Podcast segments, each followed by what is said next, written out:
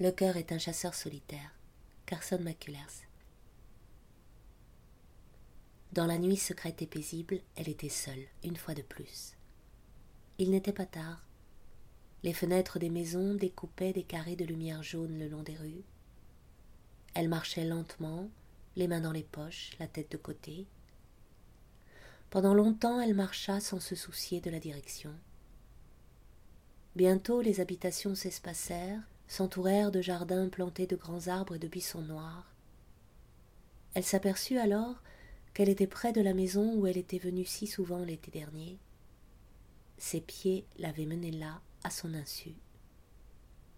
Elle s'assura que personne ne la voyait et entra dans la cour. La radio marchait, comme d'habitude.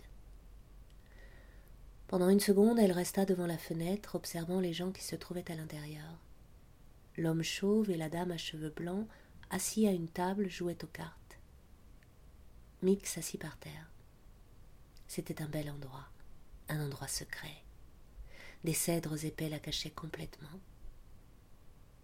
La radio ne valait rien ce soir. Quelqu'un chantait des chansons populaires qui finissaient toutes de la même façon. Elle se sentait vide. Elle fouilla dans ses poches. Elle contenait des raisins secs, un rang de perles, une cigarette et des allumettes. Elle alluma la cigarette et mit ses bras autour de ses genoux. Elle se sentait vide comme s'il n'y avait plus en elle ni un sentiment, ni une pensée. Les programmes se succédaient, ne valaient rien. Elle les écoutait à peine.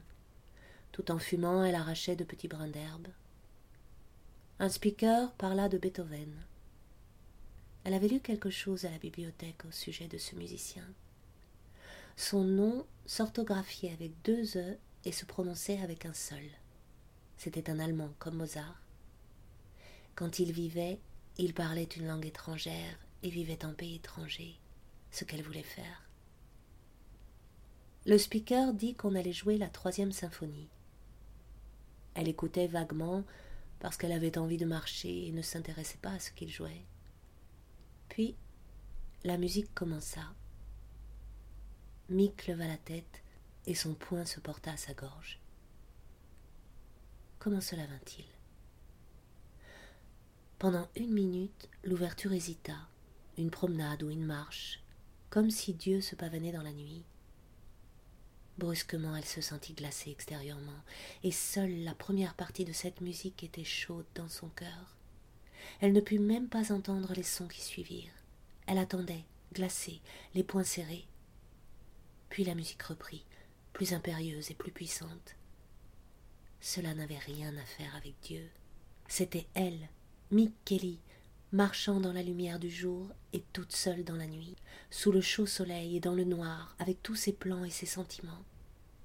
Cette musique était elle, son moi réel. Elle ne pouvait pas écouter assez pour tout entendre. La musique bouillonnait en elle. Que faire? S'attacher à certains passages merveilleux pour ne plus les oublier Ou se laisser aller, écouter ce qui venait sans penser, sans essayer de se rappeler? Seigneur, le monde entier était cette musique, et elle n'avait pas assez de tout son être pour écouter. Puis enfin le thème d'ouverture fut repris par tous les instruments, donnant ensemble la même note, comme un point dur, crispé, qui lui martelait le cœur. Et la première partie s'acheva. Cette musique ne durait pas un temps long ou court. Elle n'avait rien à faire avec le temps. Les bras fortement serrés autour de ses jambes, elle mordait son genou salé. Avait-elle écouté pendant cinq minutes ou la moitié de la nuit? La deuxième partie avait une couleur noire, une marche lente, pas triste, mais comme si le monde entier était mort et noir, et qu'il fût inutile de se rappeler ce qu'il avait été. Un instrument joua une mélodie triste, argentine, puis la musique s'éleva, furieuse, véhémente, et finalement, de nouveau la marche funèbre, mais peut-être ce qu'elle préféra, ce fut la dernière partie de la symphonie. Musique joyeuse, comme si les plus grands personnages du monde couraient et sautaient, ardents et libres. Une musique merveilleuse comme celle-là causait une souffrance indicible.